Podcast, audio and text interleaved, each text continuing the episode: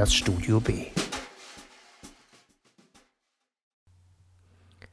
Rosie Price, der rote Faden. Je mehr Leichtigkeit und freudige Momente man hat, desto dunkler kann man gehen. Das ist ein Gedanke bzw. eine Idee, die Rosie Price beeinflusst haben soll, ihren Roman Der rote Faden, der 2020 im Rowold Verlag erschien und 2019 im Original unter What Red Wars veröffentlicht wurde, zu schreiben. Es ist ihr Debütroman, der in England, woher sie auch selbst stammt, begeistert aufgenommen wurde und auch in Deutschland sehr viele positive Kritiken erhielt. Rosie Price hat mehrere Jahre in einer der größten englischen Literaturagenturen gearbeitet, bevor sie sich vollständig dem Schreiben des Romans widmete. Das Thema des Romans, so erfährt man unausweichlich, wenn man sich im Vorhinein über das Buch informiert, soll eine Vergewaltigung sein. Ist es auch, aber es ist eben auch noch wesentlich mehr als das. Kate und Max lernen sich zu Beginn des Romans durch einen Zufall auf dem Campus kennen und werden schnell zu Freunden. Sie studieren beide Sprachen und haben eine Leidenschaft für Filme, was in Max Fall auch dadurch bedingt ist, dass seine Mutter Sarah eine bekannte Regisseurin ist. Kate wiederum möchte gern einmal selbst zum Film und bewundert Sarah nicht nur für ihre Arbeit, sondern auch als Mensch. Durch die sich entwickelnde Freundschaft der beiden Protagonisten, die ein tragendes Element des Romans bildet, kommt es bald dazu, dass Kate Max Familie kennenlernt. Nicht nur Max Mutter, mit der sie sich schnell anfreundet, sondern auch seine Schwester Nicole, seinen Vater William und seinen Cousin Louis. Etwas weniger als das erste Viertel des Romans, welcher aus 49 Kapiteln besteht, hat eine eher langsame Erzählgeschwindigkeit. Price entwickelt auf diesen ersten 100 Seiten einen wichtigen Teil der Geschichte, die sich zunächst völlig unabhängig vom Plot der Vergewaltigung entwickelt und dennoch von großer Wichtigkeit ist. Die Leserinnen und Leser erfahren, dass Max Großmutter Bernadette stirbt und sich die Geschwister William, Alistair und Rupert nun um die bevorstehende Beerdigung und den Nachlass, das Haus der Großmutter, kümmern müssen, welches sie allerdings nur William und Alistair vererbt hat. Der Handlungsstrang um Max Familie, die geprägt ist von ihrer Vergangenheit, Erbstreitigkeiten, Ruperts Alkoholabhängigkeit und Unverständnis der verschiedenen Beteiligten untereinander, nimmt einen wichtigen Teil des Romans ein. Sie wirkt beinahe wie eine autonome Geschichte im Roman, verdeutlicht aber letztlich das Verhältnis, die Fragilität und die Zerwürfnisse der einzelnen Handelnden untereinander. Besonders beeindruckt hat mich dabei Price Darstellung der Beziehung zwischen Max und dessen Onkel Rupert, der nicht nur unter einem Alkoholproblem leidet, sondern aufgrund dessen schon mehrfach Unfälle hatte, bis hin zu einem Selbstmordversuch. Ganz subtil und langsam beschreibt sie das sich annähern und wieder voneinander entfernen, während ihr Verhalten teilweise konkurrent ist, nur zu unterschiedlichen Zeiten und ihnen ein Zugang zueinander dadurch, zumindest teilweise, nicht möglich ist. Neben der tragenden Freundschaft zwischen Kate und Max sowie dessen Familiengeschichte ist die Vergewaltigung von Kate durch Max Cousin Louis auf einem Sommerfest das dritte wichtige Element des Romans, das den Fortgang der Geschichte zu beschleunigen scheint. Kate leidet von diesem traumatischen Erlebnis an unter Panikattacken, Depressionen und dem Drang, sich selbst zu verletzen. Sie trinkt Alkohol und nimmt starke Medikamente, um am normalen Leben einigermaßen teilhaben zu können.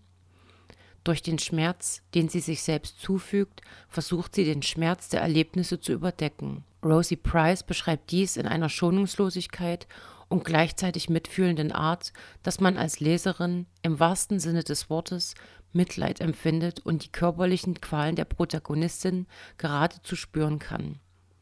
Kate ist außerdem außerstande, sich ihrem Umfeld, selbst ihrem besten Freund Max, mitzuteilen. Wochenlang schweigt sie über das Erlebte, unternimmt mehrfach den Anlauf, sich zu offenbaren und verliert dann doch in letzter Sekunde den Mut, sich anzuvertrauen.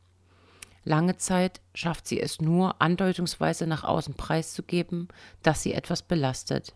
Zitat Kate wurde schnell klar, dass sich nicht sanft vermitteln ließe, dass sie vergewaltigt worden war. Es ließ sich nicht durch die Blume sagen, und weil es zwischen einer Vergewaltigung und keiner Vergewaltigung keine Grauzone gab, gab es auch keine Möglichkeit, vorsichtig vorzufühlen und ihren Zustand nur anzudeuten, um die Reaktion von jemandem abzuschätzen, dem man sich vielleicht anvertrauen könnte. Es gab nur vergewaltigt oder nicht vergewaltigt. Zitat Ende. Und so hofft sie, dass das Geschehene von selbst immer kleiner wird und es sich irgendwann unausgesprochen in Luft auflösen wird. An dieser Stelle offenbart sich eine Problematik, die wir in diesem Zusammenhang schon oft gehört haben und der wir deshalb nicht weniger Beachtung schenken sollten. Die Angst der Betroffenen, nicht ernst genommen zu werden, die Unterstellung der Täter, die Frauen hätten es selbst gewollt, und die Schuldzuweisungen der Opfer an sich selbst, sich nicht genug gewehrt oder nicht laut genug geschrien oder Nein gesagt zu haben. Doch die Autorin stellt Kate eine Vertrauensperson, eine Verbündete, eine Leidensgenossin an ihre Seite. Sarah, zu der Kate eine freundschaftliche Beziehung pflegt, scheint zu spüren, zu wissen, welches Geheimnis Kate umgibt. Sie ist schließlich auch die erste, der sie sich anvertraut, und es stellt sich heraus, dass auch Sarah als junge Frau vergewaltigt wurde. Was Kate jedoch verschweigt, ist die Tatsache darüber, wer ihr Vergewaltiger ist. Zwar schafft sie es nach und nach, sich auch anderen Menschen zu offenbaren, doch viele Details behält sie für sich. Sie schützt sich damit nicht nur selbst, sondern auch ihre Freundschaft zu Max, seine Familie und leider letztlich auch den Täter. Doch wie kann das Leben nach einem so tiefgreifenden und einschneidenden Eingriff weitergehen? Price stellt hier zwei Beispiele gegenüber. Kate, die nach und nach über das Erlebte spricht und versucht weiterzuleben, sich wieder einen Alltag zu erschaffen, Arbeit zu finden was sie nicht zuletzt auch Sarah zu verdanken hat und sogar wieder eine Beziehung führt. Und Sarah, die ihre Vergewaltigung verschwieg, nicht als Opfer gesehen werden wollte und letztlich nie die Chance hat, ihren Vergewaltiger zumindest zu konfrontieren, weil er tot ist. Die Autorin Rosie Price, die selbst Opfer einer Vergewaltigung geworden ist, nutzt den Roman zur Aufarbeitung ihrer eigenen Erfahrungen, dem Nachspüren, inwiefern dieses traumatische Ereignis sie selbst und ihre Sichtweise verändert hat, aber sie beleuchtet auch Möglichkeiten im Umgang mit dem Erlebten sowie deren mögliche Vor- und Nachteile. Dabei schließt sie auch das Umfeld des Opfers mit ein und zeigt, wie viele Menschen letztlich betroffen sind und dass das Problem kein ausschließlich privates ist, sondern ein gesellschaftliches. Der titelgebende rote Faden ist dabei nicht nur das offensichtliche Thema, das sich durch den Roman zieht und ihn bestimmt, sondern vor allem die rote Ziernaht am Hemd ihres Vergewaltigers, auf die sie starrt, während sie missbraucht wird und bereits versucht, ihr Inneres aus der Situation abzukoppeln. Dieses Rot empfindet sie im Nachgang folgendermaßen. Zitat. Aber dieses Rot war keine Farbe, keine Warnung und keine Herausforderung kein Stierkampftuch. Nein, rot war der Filter, durch den sie alles wahrnahm. Es löschte die Zeit zwischen Gegenwart und jenem Moment aus, der nicht länger vergangen war, so dass sich ihr ganzes Wesen von den erweiterten Pupillen über den stoßweisen Atem bis hin zur Kälte in ihrer Brust neu ausrichtete, um die Welt von nun an durch diesen Filter zu betrachten. Zitat Ende. Warum man dieses Buch lesen sollte? weil sich auch die Themen des Romans wie ein roter Faden durch unsere Gesellschaft ziehen. Es sind die Kämpfe und Rivalitäten in der Familie, Freundschaften und was sie uns bedeuten und geben können, aber eben auch der Umgang mit sexualisierter Gewalt, die uns leider ständig umgibt, auch wenn wir sie selbst gerade nicht wahrnehmen. Rosie Price schafft es, die Leichtigkeit und die dunklen Momente so in Einklang zu bringen, dass sie einen nicht erdrücken, aber mitfühlen und mitleiden lassen ohne dabei dogmatisch zu sein, sondern feinfühlig und nicht ohne eine Prise Humor. Ich freue mich, bald mehr von dieser jungen Autorin lesen zu dürfen.